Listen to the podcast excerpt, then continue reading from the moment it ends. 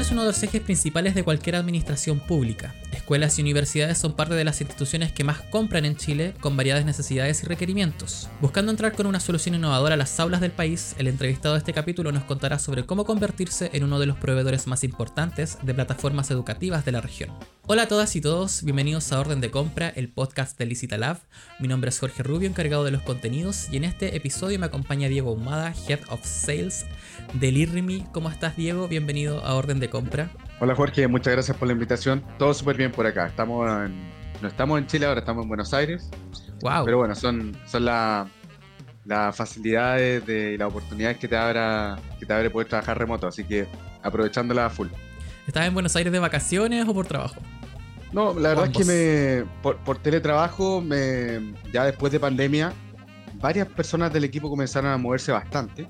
Y yo fui una vez. Entonces, siempre estoy como moviéndome de, ciudad a intentar conocer. Y mientras haya un, buen computador y un buen internet, vamos. Qué buena. Oye, cuéntame un poquito de qué se trata LIRMI, eh, cómo funciona. Sé que tienen presencia en varios países. Eh, cuéntame un poquito más sobre eso. Sí, claro. Mira, bueno, la iniciativa nace hace nace a finales del 2013 y básicamente lo que nosotros hacemos es que ayudamos a toda la transformación digital y a todas las etapas de una transformación digital que va eh, a tener un colegio, una escuela. ¿ya? Yeah. un colegio, eh, escuelas K12, los primeros 12 años de enseñanza desde párvulo hasta cuarto medio. ¿ya? Ese es el segmento en educación en el que nosotros trabajamos. Y básicamente las escuelas pasan por tres etapas de digitalización. La primera etapa de, digitalización se llama control escolar. Entonces lo que buscan las escuelas es cómo poder digitalizar todo el libro de clases o las calificaciones, asistencia, los certificados, y también cómo poder digitalizar la comunicación con papás, que en pandemia fue algo muy necesario y se aceleró mucho, ¿no? Entonces esa es la primera etapa dentro de una digitalización. La segunda etapa es un poco más sofisticado porque tiene que ver con cómo hacemos que los profesores optimicen tiempo al planificar y al evaluar porque les toma mucho tiempo y se lleva mucho trabajo para la casa. Entonces, ¿cómo hacemos que la planificación y la evaluación, sin perder calidad, pueda ser mucho más optimizada? Y la tercera etapa es una que es muy reciente, que tiene que ver con gamificación. Gamificación significa cómo hacemos que los estudiantes, mediante plataformas digitales, estén jugando como un videojuego, cualquier videojuego, pero mientras están jugando están desarrollando habilidades matemáticas, de comprensión lectora, etcétera. Entonces lo que nosotros hacemos es que tenemos una suite de herramientas y dependiendo de la etapa que tú necesites como colegio te ayudamos a digitalizar. Oye, que yo ya, yo ya me digitalicé en etapa 1, quiero una etapa 2, bueno, con nosotros puede digitalizarse de la 1 y la 2. Quiero las 3, las 3. Quiero solamente la 1, la 1. Entonces somos una suite y ayudamos al colegio en su proyecto de digitalización dependiendo de la etapa en la que esté. O sea, esto ha ido avanzando como de a poco también en medida de que han ido construyendo y mejorando la aplicación, me supongo, porque esta, esta última etapa que tú me dices también es muy como entrar también ya a la interacción con el usuario final que finalmente es el alumno. Exacto, exacto. Eh, o sea, en realidad hay varios, hay varios usuarios finales. Claro. por ejemplo, un papá como usuario final quiere que la comunicación con el colegio sea muy efectiva y que las dudas que él pueda tener sean respondidas de una manera más rápida posible. Entonces, eso es un usuario final. El, profesor también. El profesor quiere que todas las planificaciones y las evaluaciones las pueda hacer rápido, pero con muy buena calidad, que tenga muy buen material para poder hacer sus clases. Los estudiantes también. Los estudiantes les gustaría aprender de una manera más didáctica eh, y también, por, por, ejemplo, conocer su nota, cómo va el rendimiento. Entonces, hay varios usuarios finales, incluyendo directores, incluyendo UTP. O sea, aquí es en la máquina, un colegio es muy grande, es muy compleja, eh, pero también tiene varias aristas por las cuales uno va creciendo. Y, justamente respondiendo a tu pregunta, claro, nosotros, la, la, propuesta del IRMI nació como una propuesta para colegios que querían comenzar a digitalizarse en etapa 2, no en etapa 1. Y eso es una particularidad que nos ha diferenciado en los últimos años, y es que crear una solución pedagógica es mucho más difícil que crear una solución administrativa que, tiene que ver con colocar las notas, con poder imprimir las notas, etc. Eh, entonces, nuestra evolución fue diferente, porque nosotros partimos con una iniciativa que solamente se centraba en la enseñanza, planificación evaluación, y después de eso trabajamos la iniciativa que era la etapa de nivel 1, que es las calificaciones, la comunicación con papás, y al final incluimos gamificación. Entonces fue un diferenciador importante porque muchas de, otras plataformas que existen, no solamente en Chile, sino que a nivel latinoamericano, parten con control escolar, que es el primer nivel, pero después desarrollar una, una solución pedagógica es muy difícil y tienen que romper mucho producto tecnológico. Entonces eso finalmente, esa, esa, esa, iniciación que nosotros tuvimos en 2013 nos dio una ventaja competitiva al final y, y, un crecimiento mucho más orgánico para que finalmente el centro de todo sea el aprendizaje no sea el sacar cosas administrativas rápidamente, sino que sea que los estudiantes puedan aprender.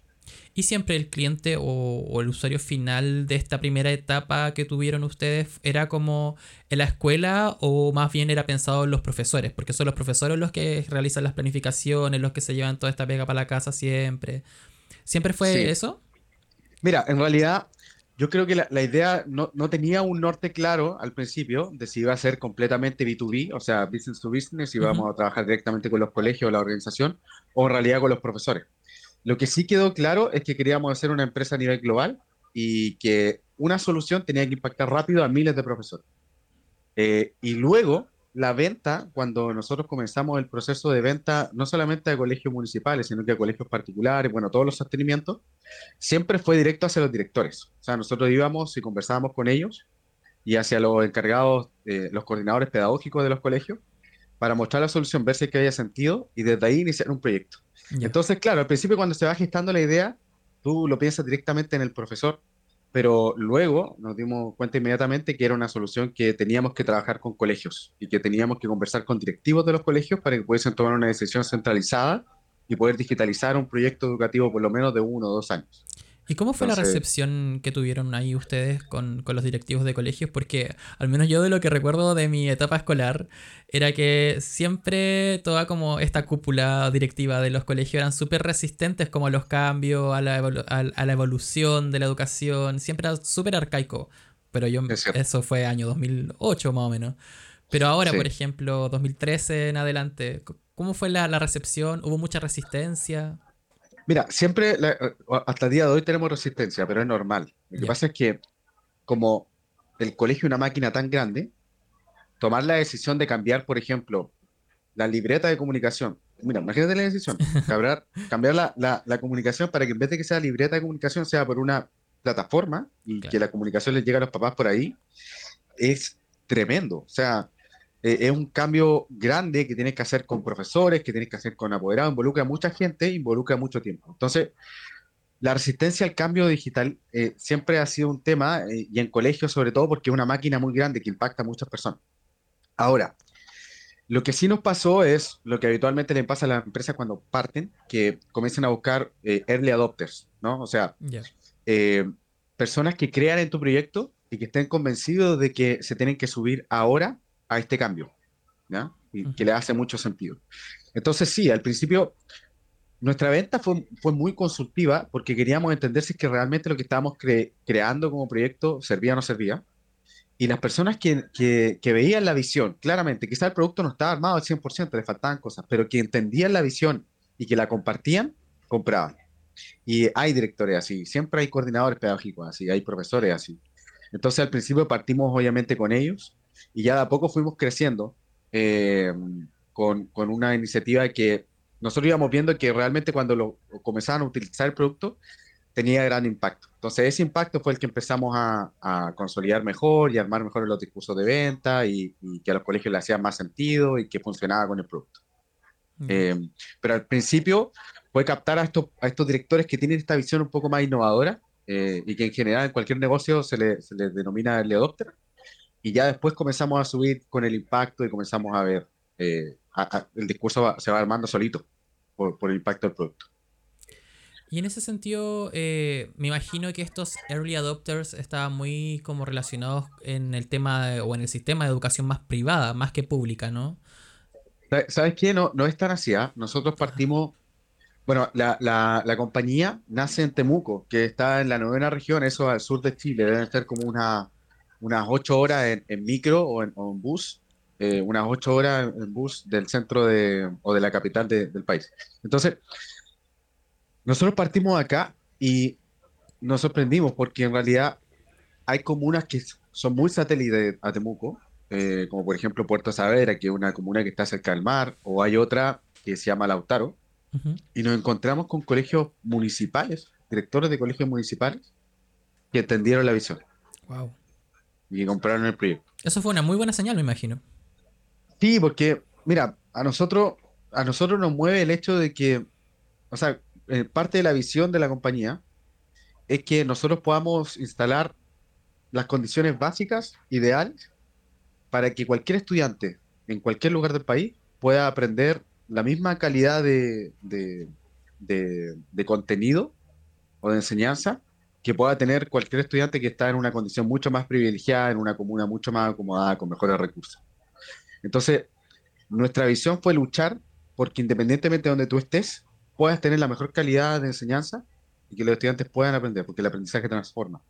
Entonces, el hecho de que un profesor, de que un director de un colegio público en Puerto Saavedra o en Lautaro creyera en la visión, creyera en nosotros y comenzáramos a trabajar en conjunto, nos dio, nos dio mucho ímpetu, mucho ímpetu para creer en el proyecto, para seguir adelante.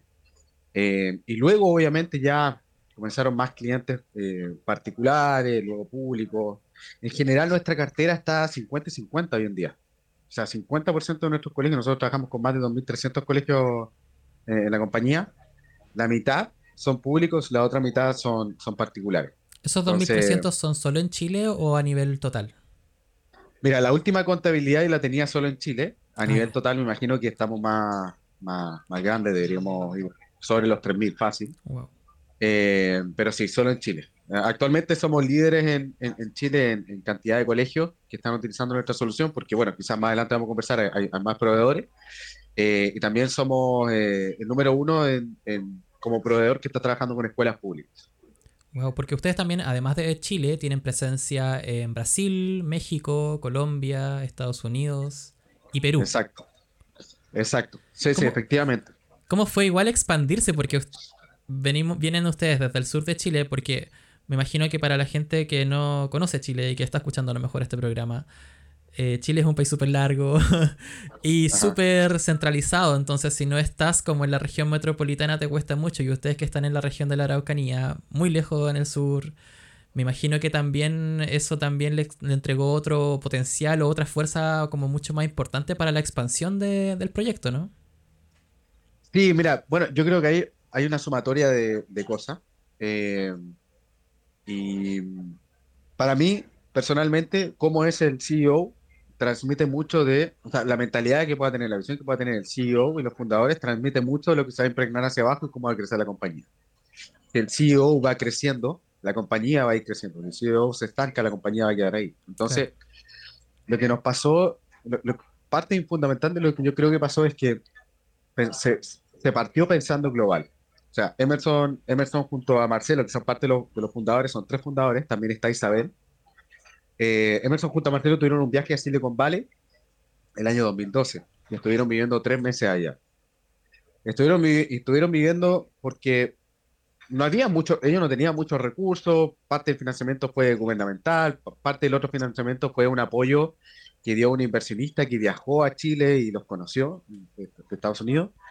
Eh, pero con lo que tenían se fueron y básicamente le abrió la cabeza para decir Santiago no es el centro, en realidad el centro de Silicon Valley.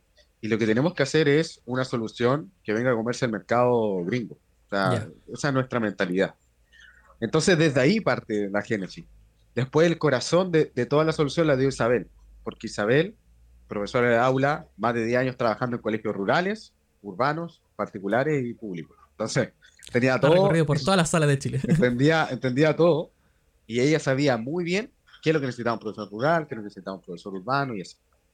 Entonces como que se, van uniendo las cosas y, finalmente el corazón de lo que nosotros hacemos es que la propuesta de valor tenga sentido. O sea, si yo creo una solución y la solución es buena y tú la utilizas y te ayuda, eso es finalmente el corazón de, lo que involucra era una compañía exitosa, que tu producto sea bueno y que tu producto genere valor. Entonces, más allá de, crear conexiones, de tener un, eh, muchas conexiones, por ejemplo, en Santiago, conocer a muchos emprendedores y todo, que yo, creo que en algún punto es importante, nosotros nos centramos en trabajar, nos centramos en armar una propuesta de valor que, que, tenga sentido para las personas a las que vamos a impactar y que sea global, que sea global. Entonces, eh, para nosotros eso siempre fue lo más importante y yo creo que hasta el día de hoy sigue siendo lo más importante. Perfecto. bueno, respecto a la, pregunta de la expansión, se fue dando, a ver, eh, hay un, hay un trabajo reactivo proactivo. ¿ya? Hay un trabajo reactivo porque nosotros comenzamos a hacer webinars, sobre todo en pandemia y todo. Comenzamos a hacer webinars masivos y, y ahí llegaron muchos colegios interesados de otros países que conocieron la solución, conocieron las temáticas de las que nosotros hablamos y necesitaban algo rápido. Y también de manera proactiva nosotros comenzamos a expandirnos en, en, otros países. El primero fue México, entonces fuimos con una fuerza comercial, intentamos conversar con los colegios, fuimos conociendo las realidades. Y yo te diría que hasta el día de hoy todavía seguimos como eh, resolviendo bien que el producto no se rompa, porque nosotros el producto, a pesar de que lo pensamos global y todo, funciona muy bien para Chile, pero tenemos que hacer muchas modificaciones afuera, porque la realidad cambia bastante. Entonces, todavía estamos en un proceso de mejora constante en, todos los países y trabajando con el software, pero, pero lo bueno es que eh, hemos tenido muy buenos resultados y, tenemos muy claro un poco en seguir expandiéndonos, porque si bien Chile es un país largo, es un mercado pequeño. Entonces, eh, eh, el mercado va a llegar a tope pronto y, eso nos, nos hizo mover mucho más las pilas de manera proactiva para seguir creciendo y expandiendo.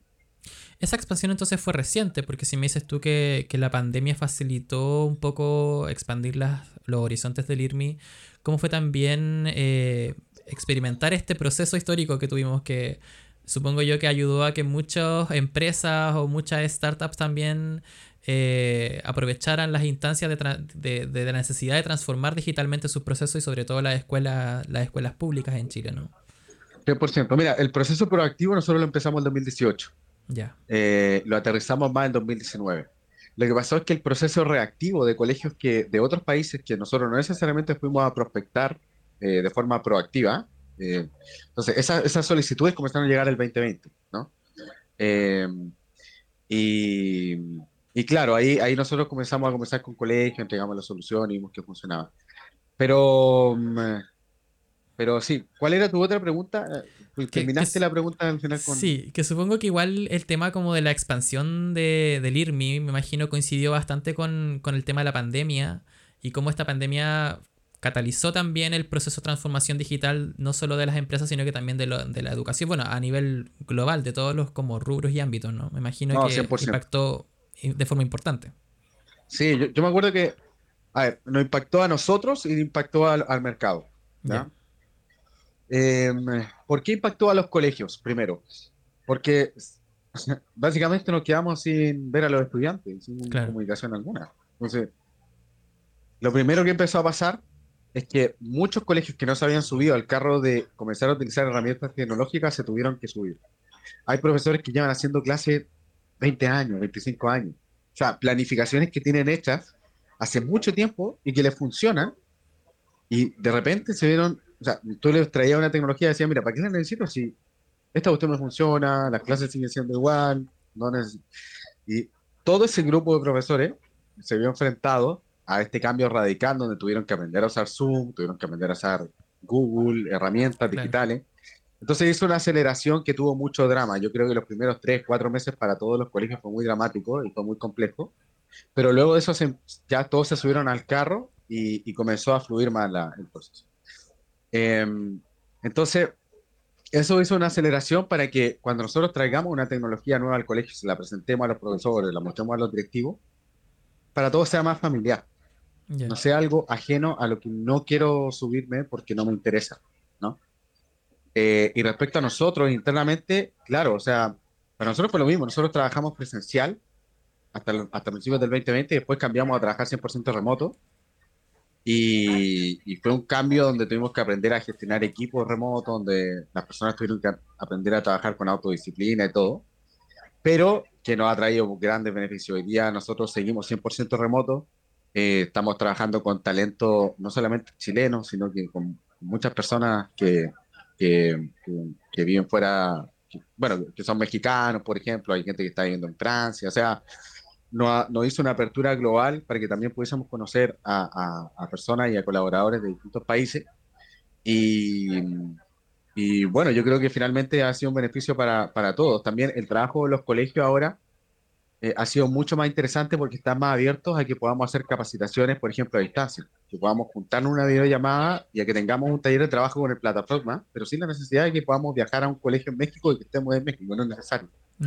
Eh, entonces, ha traído impactos tanto a los colegios, ha traído impacto tanto a la, a la compañía. Yo creo que en ambos sentidos ha sido muy positivo, porque le ha dado mucha más agilidad a los procesos y, y hemos tenido la oportunidad de conocer mejores personas y mejores herramientas para poder hacer una mejor propuesta de valor. Me imagino eso son como parte de todas las virtudes que tiene también el teletrabajo y que nos permite estar conversando también ahora mismo desde la distancia. Y, Aquí somos, un, un, ejemplo vivo. Exactamente. Oye, ¿y cómo, cómo, cómo, se implementó, cómo comenzó a implementarse este sistema en, en, las, en, las, escuelas públicas, ya saliendo como desde la región de la Araucanía? ¿Cómo, cómo fue eso, esos primeros pasos? ¿Fue muy difícil? Eh, cuéntame.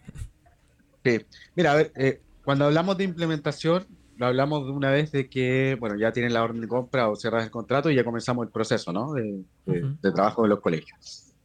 Sí, la verdad es que, mira, nosotros, como siempre pensamos en la, la, la solución global, tuvimos tema, porque pensar la solución global incorporaba dos cosas. La primera, todas las ventas se hacen remoto.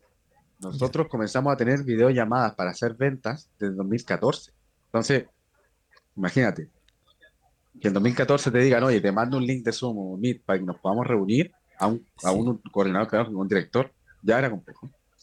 Y lo otro que les decíamos es, la capacitación y todo también son remotas. Ya. Yeah. Entonces, eh, supongo que había un pues, poquito de desconfianza igual, ¿o no? Trabajamos mucho con eso, había yeah. muchas objeciones, había mucha negociación, habían algunas situaciones donde irremediablemente teníamos que ir para poder cerrar la venta, habían otros que, pero sí había mucha fricción eh, pero, insisto, o sea, imagínate, la visión global. O sea, el CEO dijo al principio, no, toda la venta que nosotros vamos a hacer y todos los procesos de formación que nosotros vamos a hacer tienen que ser a distancia, porque la única forma que podamos escalar. Imagínate, nosotros para, supón que vendemos un colegio en Arica, que está al norte de Chile, a un extremo. Chile lo recorres completo en cuatro horas y media, cinco horas en avión. Entonces, para, para que se den una magnitud más o menos de, de, lo que involucra hacer los viajes, en el caso de que no sean de Chile.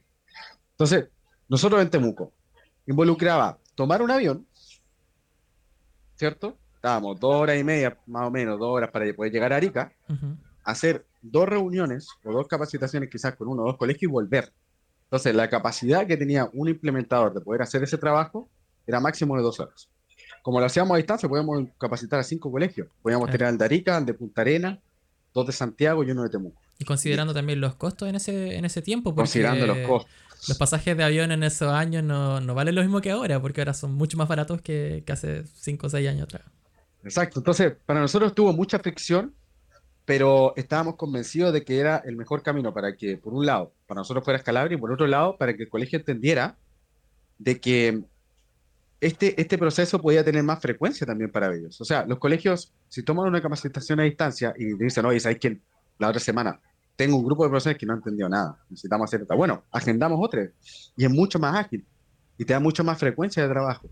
Claro. Entonces, eh, finalmente trabajamos con, con, eso y tuvo muy buenos beneficios, eh, tanto para nosotros como para los colegios. Los colegios se daban cuenta que era prácticamente lo mismo y que podíamos utilizar más herramientas digitales para que ellos pudiesen tener una buena experiencia al comenzar a usar el sistema.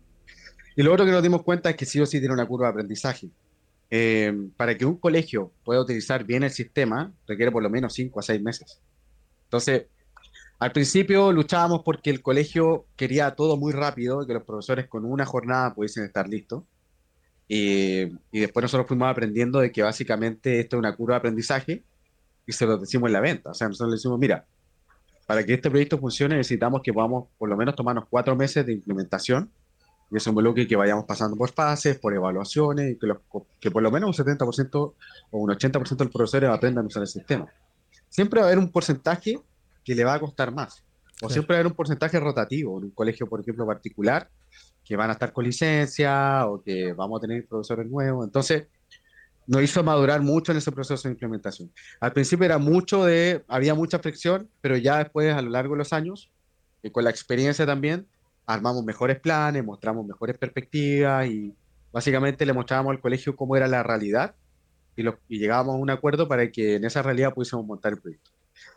Entonces, eh, involucró mucho aprendizaje, mucha experiencia, pero finalmente dio muy buenos resultados y ahora tenemos un proceso muy, muy bien consolidado para que podamos seguir a distancia, pero los talleres puedan ser muy efectivos para que aprendan a usar el sistema y la curva de aprendizaje pueda ser efectiva para que realmente le saquen provecho a la plataforma. Claro.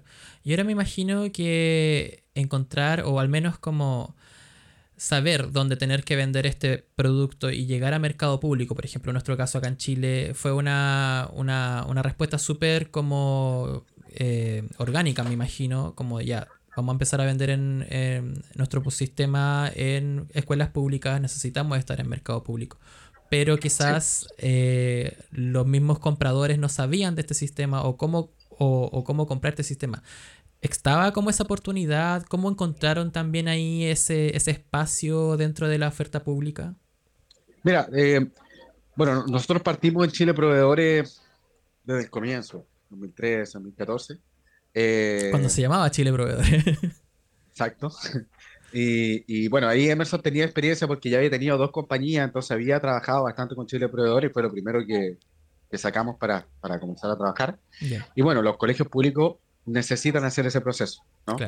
Eh, eh, y bueno, ahí nosotros trabajamos mucho con compra directa. Entonces, los certificados de propiedad intelectual eran muy importantes. Con los certificados de propiedad intelectual ya ellos podían hacer la compra y justificaban los, costos. Y Entonces, eh, en general, partió así desde el inicio y era algo que nosotros teníamos en, en la palestra. Ahora, cuando nosotros partimos ya habían algunos proveedores, eh, habían por lo menos cuatro empresas que son muy antiguas. Eh, o sea, ellos, comenzaron con una solución en 2010, más o menos, 2009, y, y también ya estaban trabajando con algunas escuelas. Entonces, yo creo que eso obviamente hizo que las escuelas fuesen maduras en el sentido de que ya sabían más o menos, ya tenían nociones de que podían existir plataformas o soluciones y que podían utilizar sus fondos eh, para poder comprarlas en, Chile. Eh, entonces siempre partió desde la génesis. nosotros siempre llevamos e-, ese, ese proceso con, con, la escuela y la escuela lo conocí, eh, porque es el, conducto regular para que puedan utilizar Me imagino que ustedes se acercaban previamente como a la escuela, le mostraban el producto y eso también favorecía a que el trato directo se concretara, ¿no? 100%. O sea, aquí es importante entender el, el, el valle el Buyer Journey, o sea, básicamente cuál es el camino del comprador. Y como son tickets importantes, estamos hablando de 5 mil dólares, 6 mil dólares al año, no es algo que yo pueda ir y comprar, por ejemplo, sin la necesidad de una reunión o algo. Sí o sí, necesito ver lo que, de qué se trata, lo que me está, la, solución. Entonces, claro, nosotros nos acercábamos a los colegios, hacíamos las reuniones, mostrábamos el producto. Eh, y una vez que pasábamos los procesos internos del colegio, que en algunos casos era solamente el equipo directivo, en otros casos eran los directivos y casos eran los profesores, cuando ya teníamos los vistos buenos, ahí comenzábamos el proceso de compra, ¿no? Eh, entonces sí, así funcionaba y, habitualmente lo hacíamos por compra directa. Ya. Ahora, y esa misma, ¿cómo, ha sido, cómo fue la experiencia? ¿Cómo, cómo, cómo ha sido ser proveedor público durante todos estos años? ¿En qué sentido? Eh, desde, desde la experiencia misma, como, o sea, me imagino que igual es mucho más fácil, quizás, eh, ya que lo hacen a través de trato directo, pero, por ejemplo, el tema de los procesos, de, de repente si salen licitaciones públicas, participar y todo, ¿cómo, ¿cómo, ha sido toda esa, esa experiencia? Bueno, a ver, em, tiene sus pros y contras, claramente. Eh, partamos por, la, por las contras. Siempre partimos la noticia mala. Hay, ¿Cachado? Como que uno, oye, bueno, tengo una noticia buena, una noticia mala. Bueno, partamos por la mala. En este podcast se, han, conversado todos los contras sobre vender a mercado público y creo que quizás podría ya adelantarme mentalmente a lo que podrías decirme. seguro, seguro. Pero mira, a ver, eh, igual eh, siempre hay áreas de oportunidad. Entonces, mira, la, primera es que yo estoy a cargo de, todo el equipo de venta, entonces eh, siempre el ciclo de compra es más largo. Ya. Es más largo que un, colegio particular. Un colegio particular, enviamos los contratos, pum, pum, pum, y sacamos y, vamos. Hay más flexibilidad, hay más formas de, que podamos llegar a un buen acuerdo rápido para poder implementar. Los colegios públicos están más amarrados. Claro. no, no, podemos comenzar a implementar antes, aunque el colegio sepa que es el momento. Por ejemplo, en diciembre, finales de diciembre, yo tenía un director que me decía, Diego, yo necesito que podamos implementar ahora, porque quiero que antes de salir de vacaciones los profesores puedan conocer el sistema y a la vuelta en marzo ya tengan nociones para que podamos comenzar a trabajar el año escolar como corresponde. decía Gerardo, o sea, encantado. Pero bueno, tú sabes, o sea, este tema requiere de jurídico, de que pasemos la documentación y todo, y de repente se perdían los documentos jurídicos, o, o, lamentablemente la licitación pública se demoraba más de lo que, de lo que habíamos eh, proyectado, entonces no llegábamos con los tiempos y se frustraba el colegio y nos frustrábamos nosotros porque sabíamos que justo la ventana de vacaciones era brutalmente importante para que pudiesen conocer el sistema y que no se acumularan en marzo porque íbamos a estar corriendo todo. Entonces, yo, creo que uno de los principales problemas son los tiempos, eh, definitivamente. Eh, y, eso no, no, ha impactado bastante. La otra es la burocracia, o sea, que se te pierdan documentación, o sea, hay decisiones importantes y críticas por los tiempos, por el timeline que necesita ser tomado. De repente los colegios enviaban su documentación al DAEM o a la corporación municipal y la documentación se perdía y había que empezar de cero y eran tres semanas más. Entonces, imagínate, o sea, era, era una locura. lamentablemente sigue sucediendo. Eh, ahora, lo, lo, positivo, lo positivo es que nosotros sabíamos que eh, teníamos como partner al colegio y sabíamos que si bien eh, la orden de compra no iba a llegar en marzo, sabíamos que tenía orden de compra que estaban flotando, que era cosa que pudiésemos hacer seguimiento administrativo para que pudiésemos capitalizar desde el punto de, venta y pudiésemos tener el, eh, el proceso ahí y comenzar a trabajar con los colegios. Obviamente al principio también hay un problema bastante que es liquidez, ¿no? que son los pagos y todo, que para una empresa que está empezando y trabajar solamente con proveedores públicos es complejo, pero por eso a nosotros el mix nos ayudó bastante también. Eh, nos ayudó bastante el mix de tener colegios particulares y que no tienen liquidez y así pudiésemos estar sobreviviendo. Eh, pero los pros era que nosotros podíamos contar con algunas negociaciones que sabíamos que iban a caer. No iban a caer en el mes que esperábamos, pero sabíamos que los siguientes dos meses podían caer si es que hacíamos bien la pega. Entonces, es un pro y contra porque hay algunas veces que te dan hambre para hoy, pero pan para mañana, entonces teníamos las producciones. Y respecto a las licitaciones públicas, bueno, siempre ha sido un tema, para nosotros siempre ha sido un tema poder detectarlas al principio. Entonces, al principio teníamos parte del equipo que estaba 100% todos los días sagrado a las 8 de la mañana, revisaba mercado público, veía que había alguna oportunidad o no, ¿cierto? Eh, pero lo bueno es que ya empiezan a salir software, empiezan a salir iniciativas como, como Licitalab, que te van ayudando a, a, automatizar más ese proceso y, y que no, no, no, contemples tiempo de los vendedores que pueden estar haciendo llamadas de prospección o agendando reuniones o teniendo las reuniones, sino que te puedan llegar esa solicitud y tú puedas estar atento y puedas revisarla. ¿no? Entonces, eh, eso ha sido interesante y ha ido avanzando con, con, la iniciativa. Eh, pero bueno, eh, así, así se ha ido dando y, y, hay tendencias igual que son muy interesantes. Toda la coyuntura política que tenía el país desde finales del 2019, la ley de transparencia y todo, ha hecho que también muchas más compras se lleven de manera, o sea, por, por licitación pública y no solamente por compra directa. Eh, otra cuestión es que también van saliendo más proveedores. O sea, nosotros no somos los únicos en, el país. Si bien somos una solución muy sólida, no somos los únicos. También hay iniciativas muy interesantes. Entonces, eh, hay, que, hay que competir, ¿no? Y, eso hace que también las empresas vayan mejorando sus propuestas de valor, sus precios y que todo se vaya acomodando. Entonces, eh, ha, habido una evolución bastante interesante y, últimamente las licitaciones públicas están, están siendo cada vez más latentes en, en todo. Eh, y, por eso es cada vez más relevante que uno esté preparado y que, pueda hacer un buen proceso de detectar y poder postular y que salga todo muy Igual ahí me imagino que existe una complejidad, ya lo mencionabas también, como extra también de vender a escuelas públicas porque esa misma burocracia no es directamente con la escuela pública, sino que también tiene que pasar, las escuelas dependen de las municipalidades y las municipalidades son las que finalmente aprueban o no el presupuesto para compras como esta, por ejemplo. 100%, 100%. Eh, claro, ese tema burocrático eh, es, complejo. Eh, hay DAEM o hay corporaciones que son espectaculares. Hay gente que, son muy eficientes y hay otras que no. pero es realmente en, nefasto. Entonces, con la experiencia también tú los vas conociendo. O sea, sabemos que en X comuna, sabemos que en X comuna, uy, fulanito es complicado, o sabemos que en X comuna hay que estar más encima, y sabemos que hay comuna donde podemos contar más con ellos, entonces es muy interesante porque ya, ya tú te vas adelantando y, y, con la experiencia vas viendo cómo va funcionando. Pero, pero bueno, o sea, yo creo que eh, eh, la tarea que queda ahí sobre todo por parte de los municipios, eh, es que sean conscientes de que estas decisiones de compra son relevantes porque los tiempos que hay que, o sea, los tiempos en los que se puede implementar un proyecto, o incluso imagínate comprar unas remas de papel, que te llegue dos meses desfasado a lo que tú tenías planificado, es importantísimo. O sea, tiene un impacto gigante. Eh, y lo mismo con los pagos a proveedores. Entonces, eh, hay, hay, temas ahí que siempre se pueden mejorar, pero bueno, uno igual va trabajando con, con lo conocido y, con lo que puede controlar.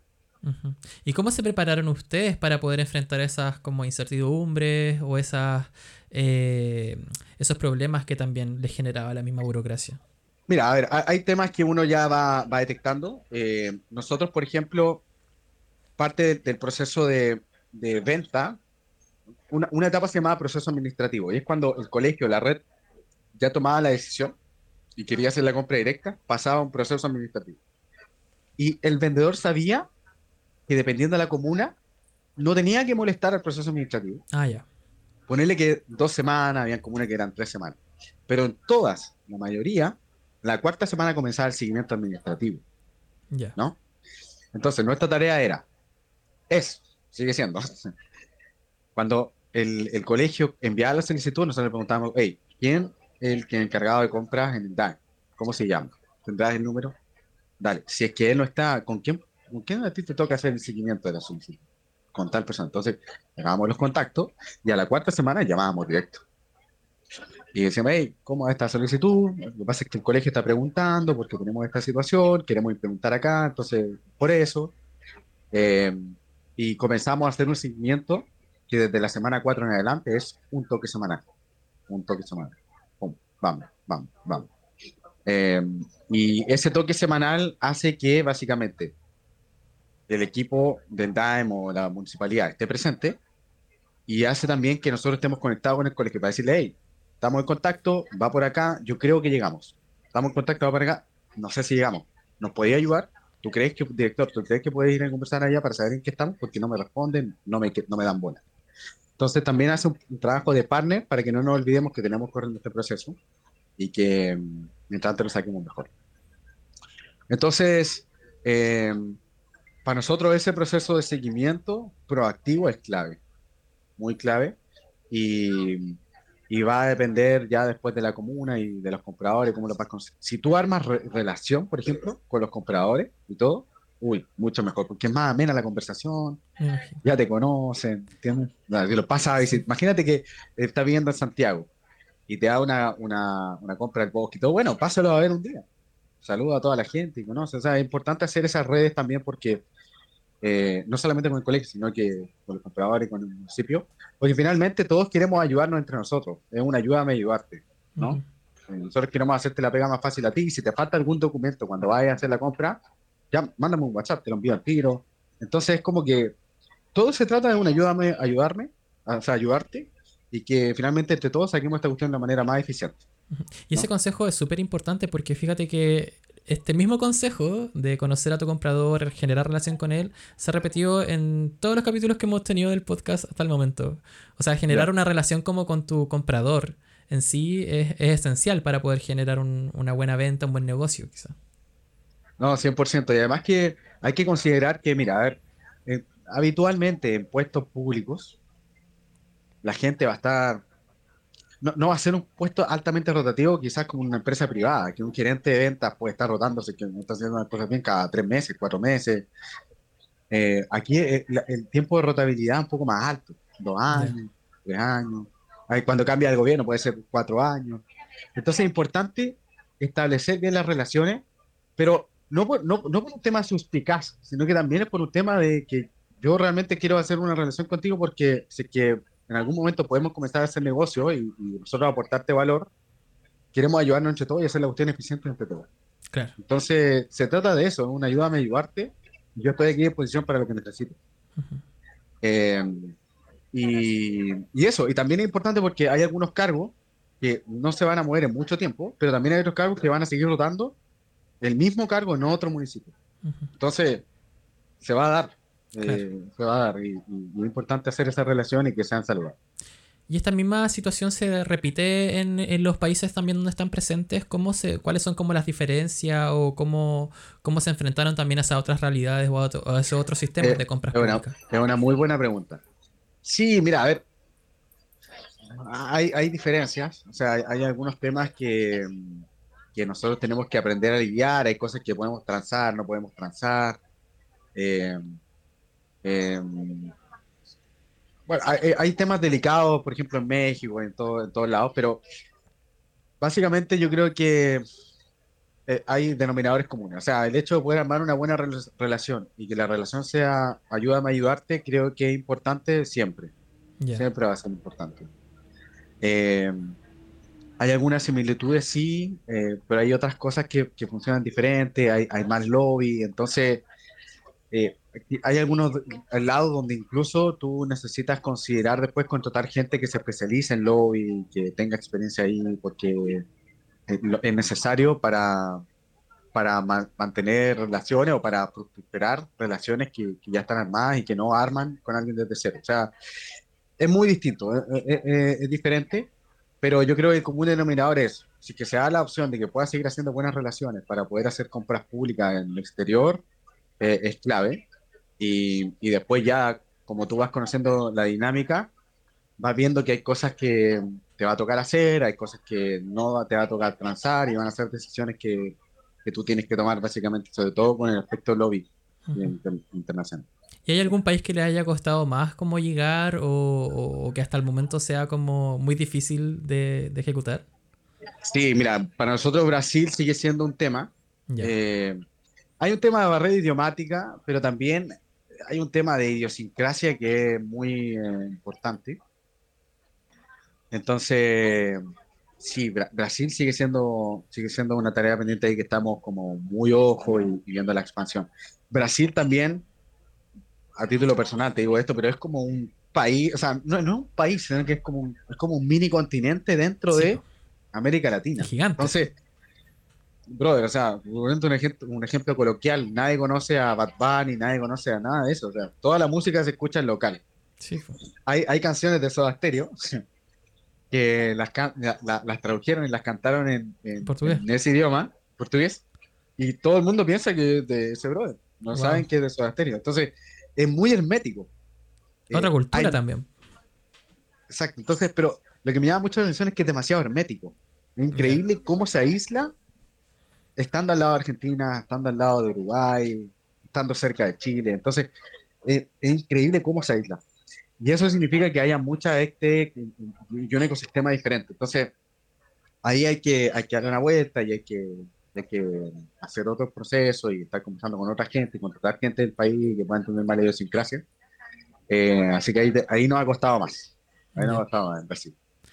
Y ahora para finalizar, eh, ¿qué consejo podrías darle tú a, a, emprendedores que están como haciendo esta misma pega? No sé si la misma pega del IRMI, pero sí trabajando en el rubro de la educación en mercado público o ya sea en otros mercados como Perú o como Brasil o como México. ¿Qué consejo okay. le puedes dar con toda la experiencia que ustedes ya tienen?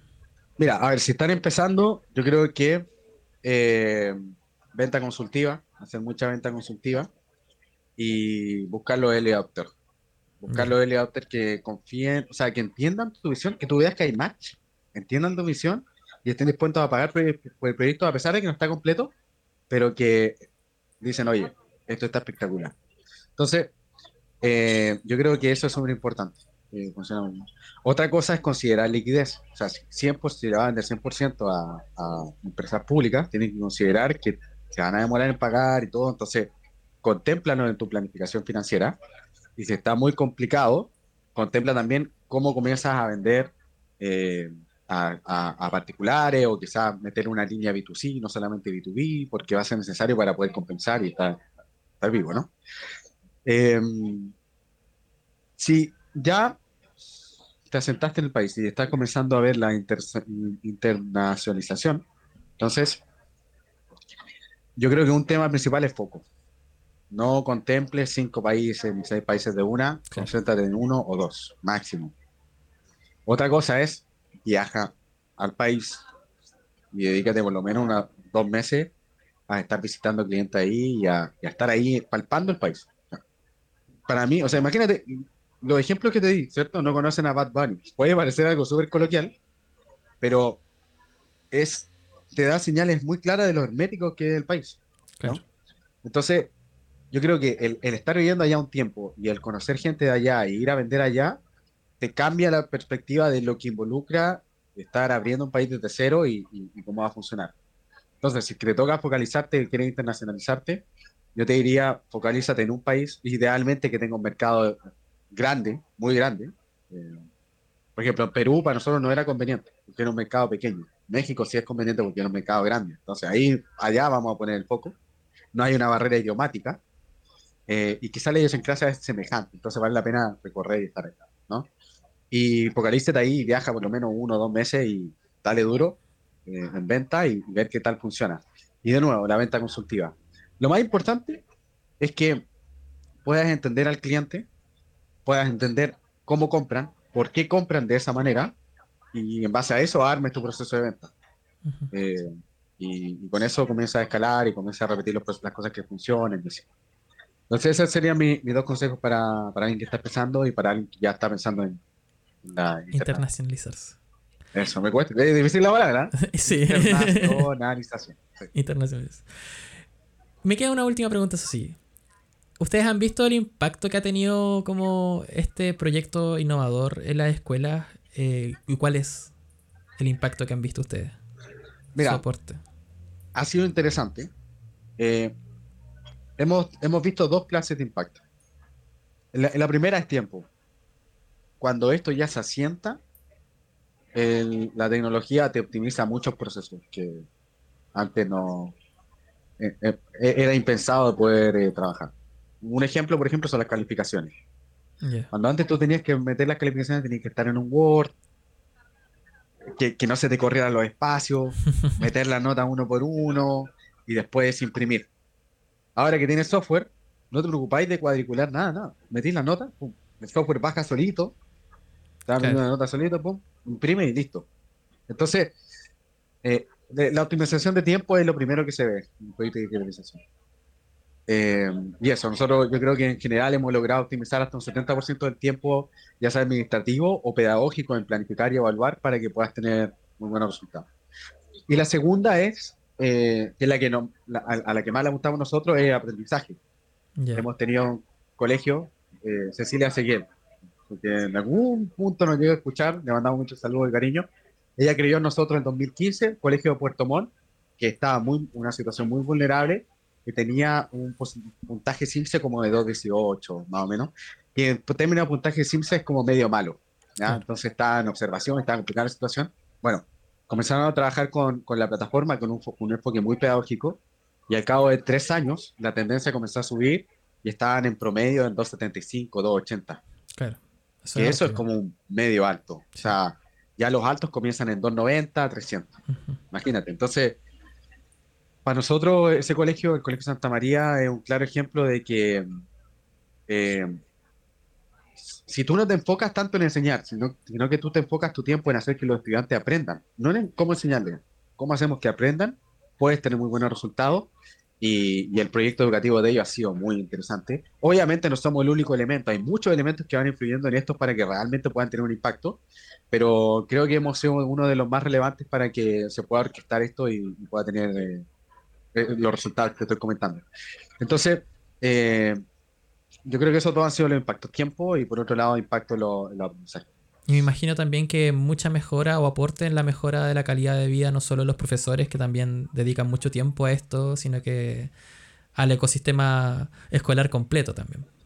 Definitivamente. O sea, mira, hay, hay profesores que están tan, tan enamorados de la educación que el tiempo libre que tienen lo utilizan para capacitarse más o para tomar nuevos magíster y cosas. Espectacular. Y hay otros profesores que el tiempo que ellos tienen ahora se lo pueden dedicar a sus hijos. Un hijo recién nacido, pueden ir a buscar a su niño y todo porque tienen más tiempo. Los fines de semana lo aprovechan completo. Entonces, Claro, depende mucho de en qué circunstancias estás tú como profe y qué, elementos puedes tomar, pero definitivamente el tema de, optimizar tiempo siempre te da espacio para que puedas aprovechar ese tiempo extra en lo que tú quieras. para nosotros eso igual es, involucra calidad de vida. Muchas gracias Diego por toda esta conversación enorme. Recordar también que pueden seguirnos en todas nuestras redes sociales. Ustedes también están presentes en redes sociales, me imagino, ¿no? Sí, estamos presentes, eh, a ver, en, LinkedIn como lirmi.com, en Instagram como lirmi-com, no me recuerdo. Eh, entonces, sí, ahí es donde habitualmente estamos más, más activos y, bueno, sé que siempre damos webinar de educación, de cómo enseñar mejor y todo, así que si hay algún profesor o alguien de educación escuchando, pueden ir ahí y ver los siguientes eventos que se vienen. Bacán. Y a nosotros nos encuentran también en LinkedIn, en Facebook, en Instagram como Licita Lab, donde también estamos actualizando con todos los temas de interés relacionados a las compras públicas en Chile y Latinoamérica ya en este caso. Y además eh, con todas las eh, actualizaciones sobre orden de compra, donde nos encuentran en Spotify, Apple Podcast, YouTube y todas las principales plataformas de streaming. Nuevamente muchas gracias Diego por toda esta conversación. Espero que le vaya súper bien con Irmi, como siempre. Vale. Y un abrazo. Mi nombre es Jorge Rubio, encargado de los contenidos de Licita Lab, y nos escuchamos en 15 días más en un nuevo episodio de Orden de Compra, el podcast de las compras públicas. Hasta luego.